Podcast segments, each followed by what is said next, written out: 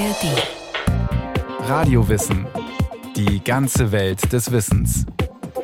Ein Podcast von Bayern 2 in der ARD Audiothek. Hier ist Radio Wissen und heute geht es um Deutschlands allererste Radiosendung. Die ging 1923 über den Äther. Ohne einen einzigen journalistischen Wortbeitrag, ohne Kommentar oder Reportage. Aber damals schon mit einem Werbeblock. Eine Sendung von Michael Marek. Meine lieben kleinen und großen Freunde. Hallo, hallo, ihr Radio, das macht die Menschen lieb. Verehrte Ahn- und Abwesende, wenn ihr den Rundfunk hört, so denkt auch daran, wie die Menschen in den Besitz dieses wunderbaren Werkzeuges der Mitteilung gekommen sind. Einen Sechser in der Tasche, bloßen Stempelschein. Rinsekete Baby Hinskermü, Sessi Rinskermü, Rackete Baby. Furchtbar waren die vier Kriegsjagden. Das Alte und Morsche, die Monarchie ist zusammengebrochen. Es lebe das Neue, es lebe die Deutsche Republik. Eine Gesellschaft, die sich im Aufbruch befindet, politisch, wissenschaftlich und kulturell. Die Maler bilden nicht mehr nur naturalistisch Welten ab, Kubismus, Dadaismus und abstrakte Malerei erschließen neue Dimensionen der Vorstellung, ohne einen unmittelbaren Bezug zur sichtbaren Wirklichkeit. Musiker und Komponisten eröffnen bislang unerhörte Klangräume, Jazz und Zwölftonmusik treten zu den vertrauten Rhythmen und Tonarten. Dichter und Poeten schildern nebeneinander herlaufende Handlungen und Geschichten. Konsumprodukte werden in Serien, in Massenproduktion hergestellt. Die Fliegerei verbindet Menschen über Tausende von Kilometern. Grenzen werden durchlässiger. Und ein neues Medium ist auf dem Vormarsch, der Rundfunk. Achtung, Achtung, hier ist Berlin, Boxhaus. Sie hören als nächstes die Kapelle Bernarete. Sie bringt Ihnen einen Foxtrot zu Gehör, wenn die Westband spielt.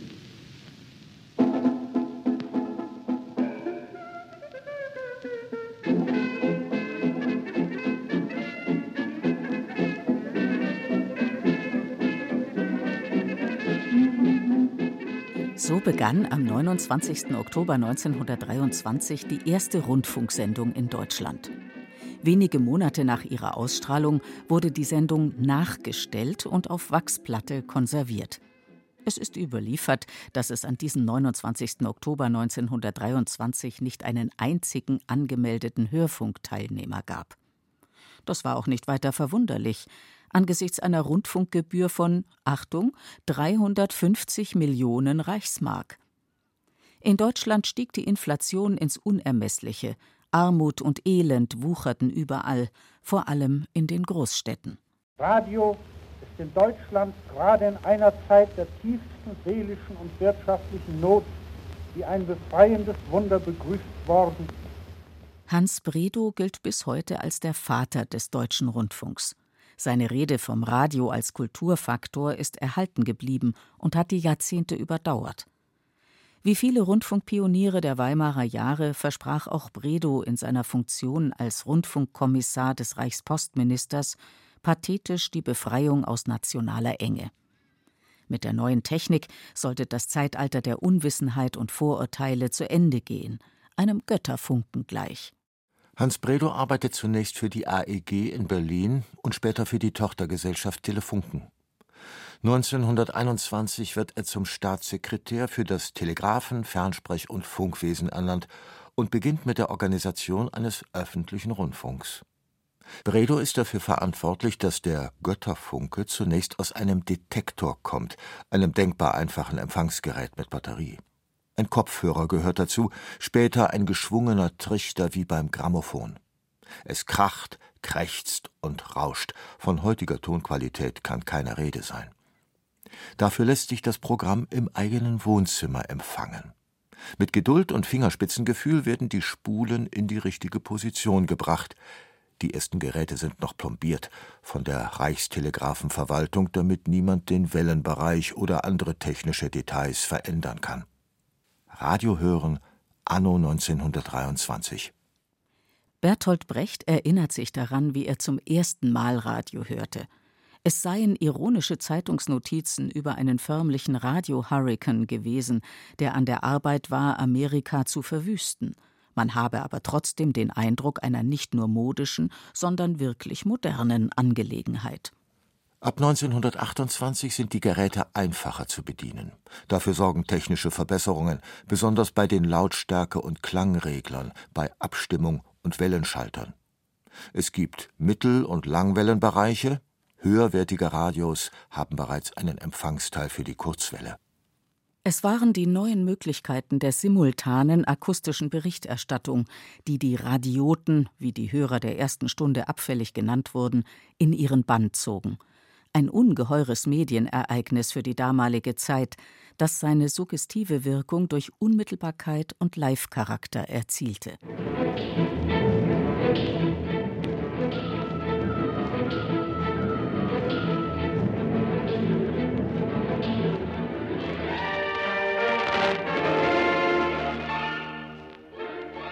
1929 war auch die Aufzeichnungstechnik so weit, dass Reportagen und Konzerte, Hörspiele und Dichterlesungen mitgeschnitten werden konnten. Bis dahin wurde ausschließlich live gesendet. Töne wurden nur auf Wachsplatten konserviert, die von den Schallplattenfirmen ohne die Mithilfe des Radios produziert wurden. Deshalb besitzen wir aus den Anfangsjahren des Radios kaum Originalaufnahmen.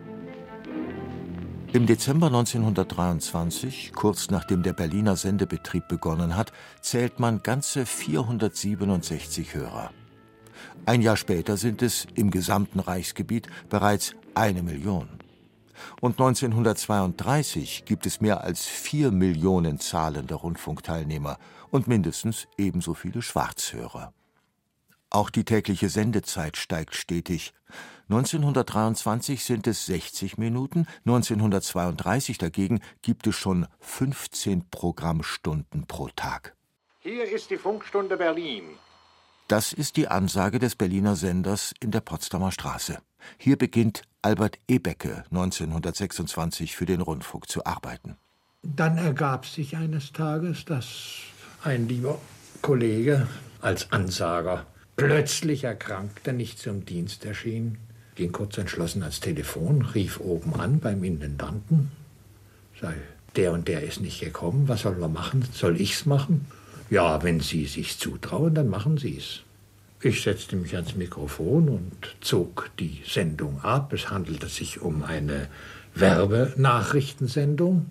Und irgendwie gefiel dieser leichte süddeutsche Anklang in meiner Stimme den Berlinern ganz gut. Am anderen Tag waren eben die entsprechenden Zuschriften da und wechselte dann langsam über und war nachher nur noch ausschließlich Sprecher bei der Funkstunde Berlin.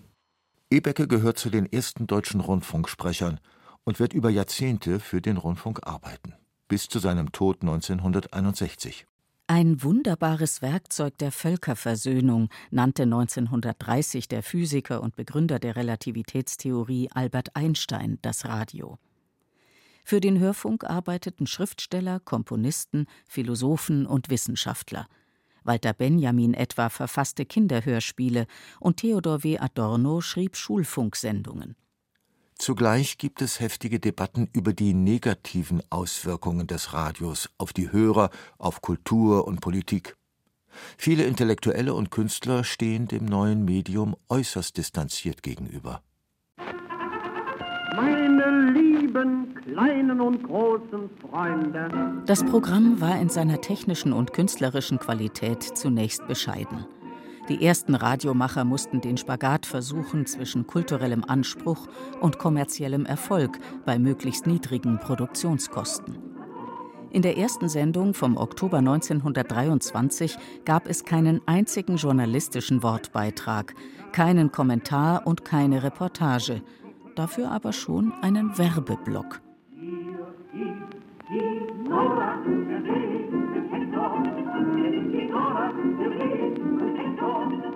Nachdem im Voxhaus 1923 das erste Musikprogramm über den Sender gegangen war, etablierten sich nach dem Vorbild der Berliner Funkstunde auch in Hamburg, Leipzig, München und Köln sogenannte Sendegesellschaften.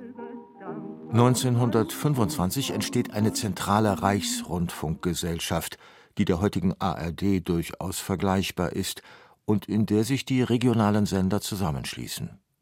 Ihre Aufgabe ist es, die Finanzen zu regeln, gemeinsame Verwaltungsaufgaben zu erledigen und das Programm zu koordinieren. Für jeden Rundfunkbeitrag musste ein Exposé oder ein Manuskript eingereicht werden, sogar für Diskussionssendungen. Diese Vorlagen wurden von besonderen Überwachungsausschüssen geprüft. Die Ausschüsse konnten Änderungen veranlassen oder die Sendung ganz kippen. Oft war nicht einmal das nötig, da die Rundfunkanstalten bei der Zusammenstellung des Programms die innere Schere im vorauseilenden Gehorsam zuschnappen ließen.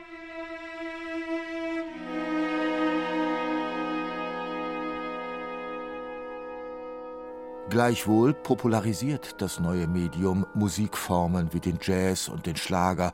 Es lässt Hunderttausende an der klassischen und zeitgenössischen Musik teilnehmen – etwa an der ersten weltweiten Direktübertragung der Rundfunkgeschichte, der Wagner-Oper Tristan und Isolde, dirigiert von Wilhelm Furtwängler im Bayreuther Festspielhaus. Angeschlossen sind über 200 Sender aus aller Welt.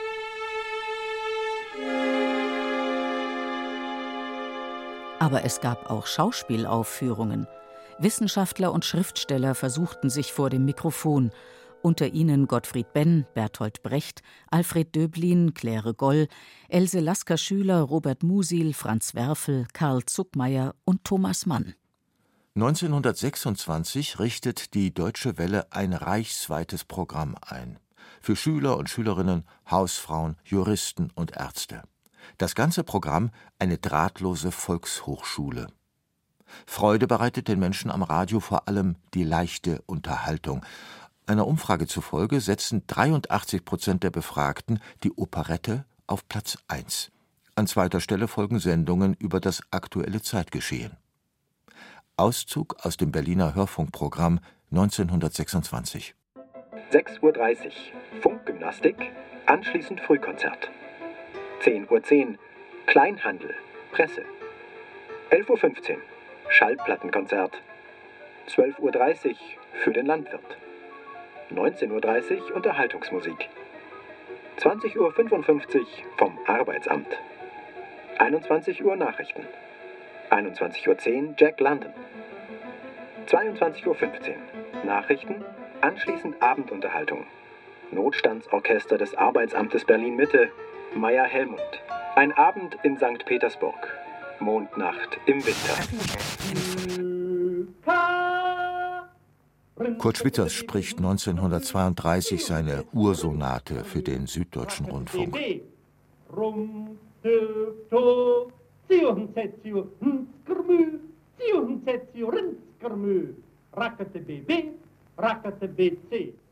Ob die Ursonate auch gesendet worden ist, lässt sich heute nicht mehr klären.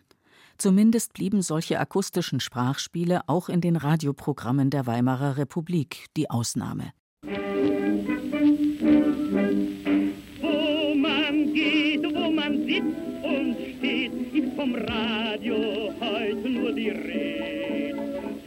Vom Kellerloch bis hoch zur Mansard ist alles drin vernarrt. Hermann Leopoldi in seinem Schlager über die Radiobegeisterung. Die Massen suchten nach Zerstreuung, auch im Rundfunk singen Lied mit dem Chor ihren Lieblingstenor, horizontal ideal. 1929 wartet dieser mit einer sensationellen Neuerung auf. Der Reportage vor Ort. Die Rundfunkleute verlassen das Hörfunkstudio und gehen hinaus auf einen Sportplatz, fliegen mit einem Ballon über Berlin und fahren unter Tage mit den Bergarbeitern im Ruhrgebiet. Immer dabei ein Übertragungswagen. Denn den Programmverantwortlichen wird klar, das Radio ist ein schnelles Medium. In jedem Fall schneller als die Berichterstattung in der Zeitung. Und noch etwas lässt aufmerken, dass mitunter das Programm die Übertragung an sich das Ereignis ist und weniger die Neuigkeit selbst. Das Live-Erlebnis vor Ort, etwa bei einem Fußballspiel, einer Hörspielaufführung oder in einem großen Theater, ist einmalig, nicht wiederholbar und auch nicht über Schallplatte beliebig oft abzurufen. Die Jahre der Weimarer Republik wurden oft als ein Zeitalter des Tempos beschrieben, der Unruhe, der Automation und der Amerikanisierung der Autoproduktion. Das Radio erlebte einen Boom. Alle Welt hörte Radio, wenn sie nicht ins Kino rannte. Achtung, Achtung, hier ist der Sender, unser Programm nach dem heutigen Kalender. Börsenberichte haben wenig Interesse, außerdem Bässe zur Leipziger Messe. Rochen ist Logo, Tendenz etwas schwächer, Weizen bleibt fest, so verkündet der Sprecher. Mich sticht der Hafer, ich pfeife auf Valuten, auf Wiederhören in zwei Minuten. Tick-Tack, Tick-Tack, Tick-Tack, Tick-Tack, Tick-Tack. 1929 kam es zu einer denkwürdigen Veranstaltung, der ersten und einzigen ihrer Art. Die Reichsrundfunkgesellschaft und die Sektion Dichtung der Preußischen Akademie der Künste richteten eine gemeinsame Tagung aus. Es ging um die Frage, welche Stellung die Literatur im Hörfunk haben könne. Poeten und Programmmacher gerieten darüber in einen unversöhnlichen Streit. Kritiker meinen, das Radio nivelliere die Kunst, indem sie diese massenhaft, vor allem aber recht willkürlich verbreite. Der Schriftsteller Arnold Zweig dagegen sieht im Hörfunk eine Möglichkeit, die Tradition des mündlichen Erzählens wiederzubeleben. Diese sei seit der Erfindung des Buchdrucks immer mehr ins Abseits geraten. Und schließlich diskutierte man über ein Genre, das bis dahin unbekannt war, das Hörspiel. Hallo, Fräulein. Bitte Döner auf 42. Weekend, ein Hörfilm von Walter Ruttmann. Weekend wurde 1930 in der Berliner Funkstunde gesendet, montiert aus Maschinengeräuschen, Satz- und Musikfetzen, Sirenen, einem Kuckuck, Kirchenglocken, Hühnern und Tauben, Möpsen und Militärmärschen. Ein experimentelles Hörspiel, das auf die Collage setzt, auf assoziatives Hören, auf überraschende Effekte und das gleichzeitig nach Verbindungen sucht zwischen dem Medium Film und den akustischen Möglichkeiten des Hörfunks. Von Asan, wo der Angriff im Februar begann bis nach Verdun, sind es in der Luftlinie 15 Kilometer. Die Erfahrungen des Ersten Weltkriegs werden im Hörspiel aufgegriffen. Detlef Köppen, wir standen vor Verdun. Eine einzige Höhe bis Verdun. Elf Kilometer, 250.000 Tote. Kameraden, wir grüßen euch. Tote, wir denken an euch. Stille, Stille für die Toten.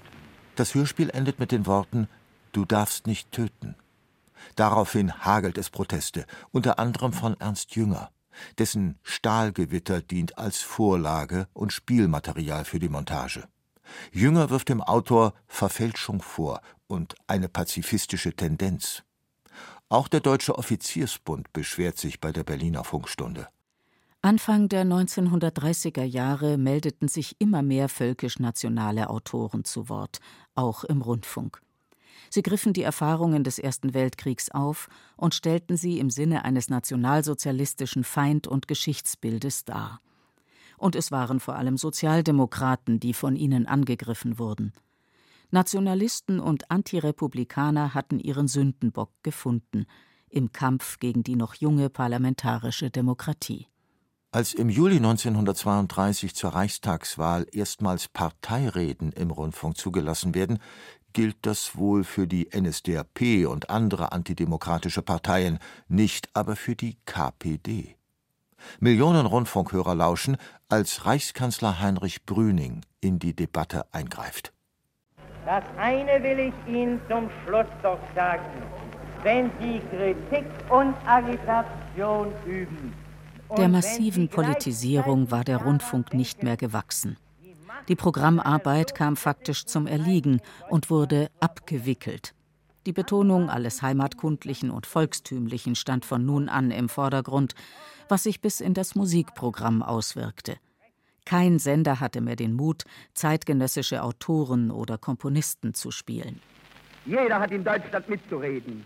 Reichspropagandaleiter Josef Goebbels 1930 in seinem Appell an die Nation. Jeder hat in Deutschland mitzureden. Der Jude, der Franzose, der Engländer, der Völkerbund, das Weltgewissen und weiß der Teufel wer. Darum fordern wir Vernichtung des Systems der Ausbeutung.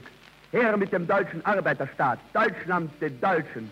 Systematisch setzten die Nationalsozialisten den Rundfunk für ihre Ziele ein. Nach der Machtübertragung 1933 wurden Juden und politisch Andersdenkende, Sozialdemokraten und Kommunisten aus ihren Positionen gedrängt. Die Nationalsozialisten beendeten das erste Kapitel des deutschen Rundfunks.